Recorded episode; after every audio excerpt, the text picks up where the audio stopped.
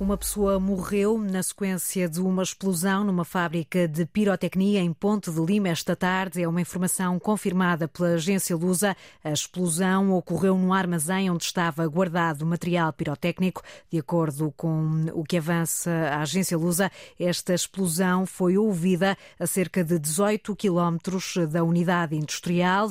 No local estão agora equipas de socorro, mais de 20 operacionais e 9 viaturas viaturas. A vítima mortal ainda foi assistida pelas equipas eh, no terreno, mas eh, acabou por não resistir à gravidade dos ferimentos.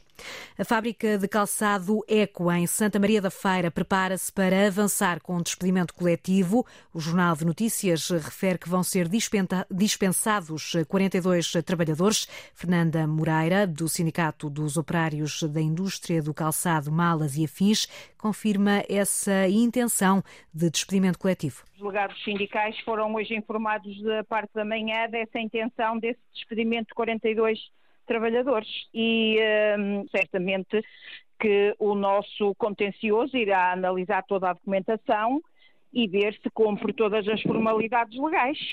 Ouvida pela Antena 1, a dirigente sindical Fernanda Moreira diz que na origem deste despedimento pode estar a decisão de passar a fabricar as amostras noutras empresas do grupo, o que leva a que os trabalhadores da linha de amostras desta fábrica fiquem sem trabalho. Penso que não serão todas as amostras, mas uma grande maioria das amostras.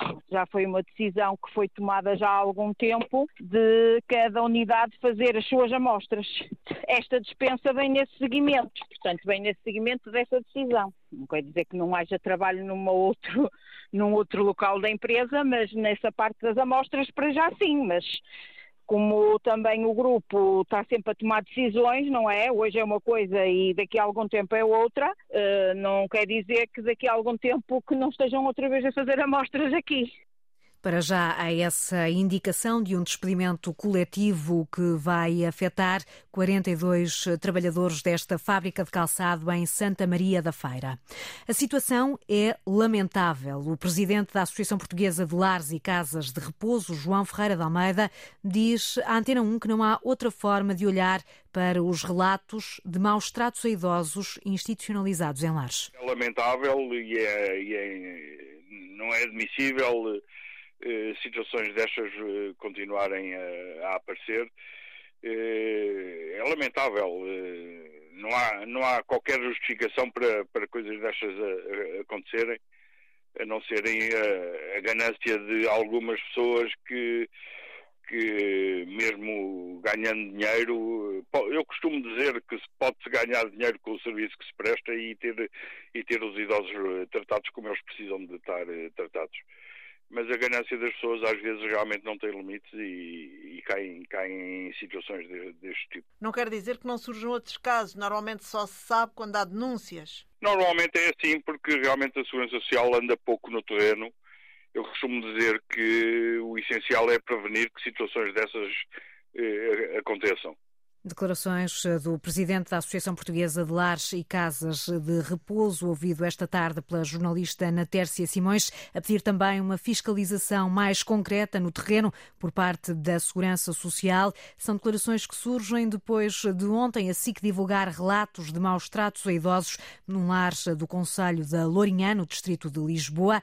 Há denúncias de falta de higiene no tratamento dos utentes e de refeições confeccionadas sem o devido cuidado entre outras. Entretanto, a Ministra do Trabalho, Solidariedade e Segurança Social ordenou uma inspeção urgente ao local e a Iniciativa Liberal, já depois disso, pediu para ouvir hum, com urgência no Parlamento a Ministra Ana Mendes Godinho sobre estes relatos de maus tratos em lares de idosos. Também hoje, trabalhadoras da Misericórdia da Póvoa de Varzim, no Distrito do Porto, e um dos sindicatos que as representa, denunciaram denunciaram que continuam a existir casos de sarna e uma praga de baratas nesta instituição. As eh, trabalhadoras dão conta de péssimas condições de trabalho e hum, de que continua a haver um problema grave de saúde nesta instituição.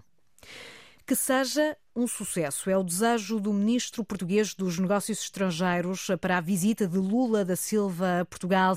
É desta forma que o ministro João Gomes Cravinho tenta pôr um ponto final na polémica em torno da vinda do presidente do Brasil a Lisboa por uh, ocasião do 25 de Abril. O Parlamento é soberano em relação a matérias que se passam no Parlamento e, portanto, a visita do Presidente Lula da Silva será uh, seguramente uma visita uh, com muito sucesso, ou que seja na parte que toca à, à cimeira propriamente, seja na parte que diz respeito à visita de Estado e a evocação do 25 de Abril na Assembleia da República também será um sucesso.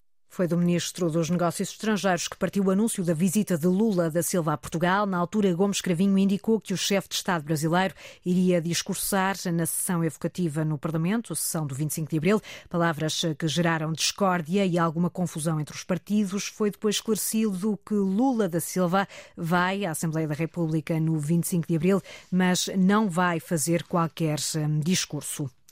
Todas as denúncias que foram entregues à Igreja Católica têm fundamento. É o que garante o psiquiatra Daniel Sampaio, um dos elementos que integrou a Comissão Independente para o Estudo dos Abusos Sexuais na Igreja Católica. Ouvido no programa Antena Aberta, Daniel Sampaio detalhou o trabalho que esteve na base da lista de nomes que foi entregue na sexta-feira à Conferência Episcopal Portuguesa equipa de historiadores foi a todas as dioceses, confrontando os senhores bispos com essas listas, estudando os processos desses alegados abusadores e depois, na sua pesquisa dos arquivos, apareceram outros nomes.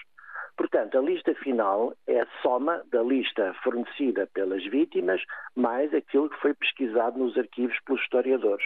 Portanto, é evidente que é uma lista de nomes, mas não é uma lista de nomes feita de forma infundada. É uma lista que resultou destas duas fontes e que os senhores bispos sabem muito bem quem são essas pessoas, porque foram confrontados com esses nomes nas reuniões com os historiadores. O psiquiatra Daniel Sampaio a negar que a Igreja tenha apenas uma lista de padres eh, abusadores. Daniel Sampaio refere que eh, todos os nomes que eh, constam dessa lista são nomes com fundamento e com investigação. Do lado da Igreja, mantém-se a ideia que tinha sido deixada já na sexta-feira, na conferência de imprensa em Fátima. Ontem mesmo, o Cardeal Patriarca de Lisboa, Manuel Clemente, rejeitou o afastamento preventivo dos padres eh, que eh, fazem parte da lista entregue pela Comissão Independente e que ainda estão no ativo. O Cardeal Patriarca de Lisboa avisou que a suspensão imediata dos alegados padres abusadores é uma pena muito grave e que é a Santa Sé, ou seja, o Vaticano, que pode atribuir essa pena.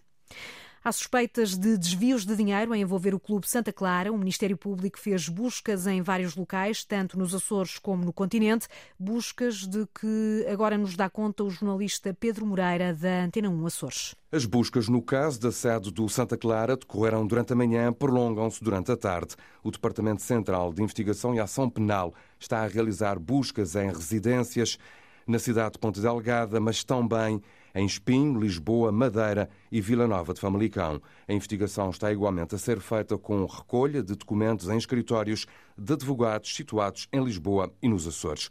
A investigação do TCIAP, com o apoio de elementos da Polícia Judiciária, chegou igualmente a três empresas açorianas. Os hipotéticos crimes terão ocorrido num período entre 2019 e 2021, numa altura em que as administrações dos encarnados de Ponta Delgada eram lideradas por Rui Cordeiro e Ismael Uzun, ou seja, as duas últimas administrações, em causa o possível desvio de dinheiro para contas de empresas que tinham como sócios ex-dirigentes da SAD e do clube, negócios envolvendo a transferência de jogadores. Segundo o Ministério Público, em causa estão factos suscetíveis de constituir a prática de crimes de branqueamento de capitais, participação económica em negócio, peculato e ainda abuso de confiança. São suspeitas de desvio de dinheiro que envolvem o Clube Santa Clara, suspeitas que levaram o Ministério Público ao terreno. Morreu o poeta António Salvado, tinha 87 anos, autor de mais de 80 títulos, destacou-se também enquanto ensaísta e tradutor, obteve várias distinções, entre elas a Comenda da Ordem de Santiago de Espada, atribuída em 2010. Foi durante vários anos diretor do Museu Francisco Tavares Proença Júnior, em Castelo Branco, cidade de onde era natural. As cerimónias fúnebres estão marcadas para amanhã. Ouvido pela Antena 1, o presidente da autarquia de Castelo Branco, Leopoldo Rodrigues, destaca uma figura da cultura portuguesa e da cidade. Ele foi diretor do Museu Francisco Tavares Proença Júnior, foi professor no ensino secundário, foi professor também no ensino superior e é de facto um poeta de referência com muitas obras editadas. Eh, nós em Castelo Branco lançámos, era eu na altura presidente da Junta de Freguesia de Castelo Branco, lançámos um prémio internacional, o Prémio Internacional António Salvador de Cidade de Castelo Branco, que é um prémio que tem características especiais, é um prémio que se destina a autores de língua portuguesa e também de língua espanhola, com dois, eh, com dois prémios nesse sentido. Foi um prémio que teve uma enorme participação logo na primeira edição, já vai na terceira edição. A última, o poemário em língua portuguesa, foi ganho pelo José Jorge Letria, portanto isso revela também o interesse que este prémio acabou por, por vir a ter. E Salvador afirmou-se, de facto, no mundo das artes e, no mundo, e sobretudo no mundo das letras e da poesia. Fica, portanto, a obra do poeta António Salvado, morreu aos 87 anos. Retomo a informação de abertura deste jornal, a explosão num paiol, numa fábrica de pirotecnia em Ponte de Lima. A Antena 1 ouviu há momentos o comandante Marcos Domingos, da Emergência e Proteção Civil do Alto Minho, que hum, refere que a situação está já uh, controlada e que uh, dá conta, neste momento, de um ferido grave. Daquilo que nos chegou a informação, tratou-se de uma explosão num dos paióis da, da fábrica, da pirotecnia, no paiol mais distante e mais afastado, afastado das infraestruturas, do qual resultou um ferido, um ferido grave. Não houve incêndio uh, e neste momento já estão as autoridades competentes lá para fazer a investigação daquilo que terá originado uh, esta explosão. E neste momento a situação está controlada, como eu disse, não deflagrou nenhum incêndio. Situação controlada nesta eh, fábrica de pirotecnia em Ponte de Lima. Este eh, acidente provocou uma eh, vítima mortal. Há também um ferido grave. É naturalmente uma informação a que vamos continuar atentos aqui na Antena 1.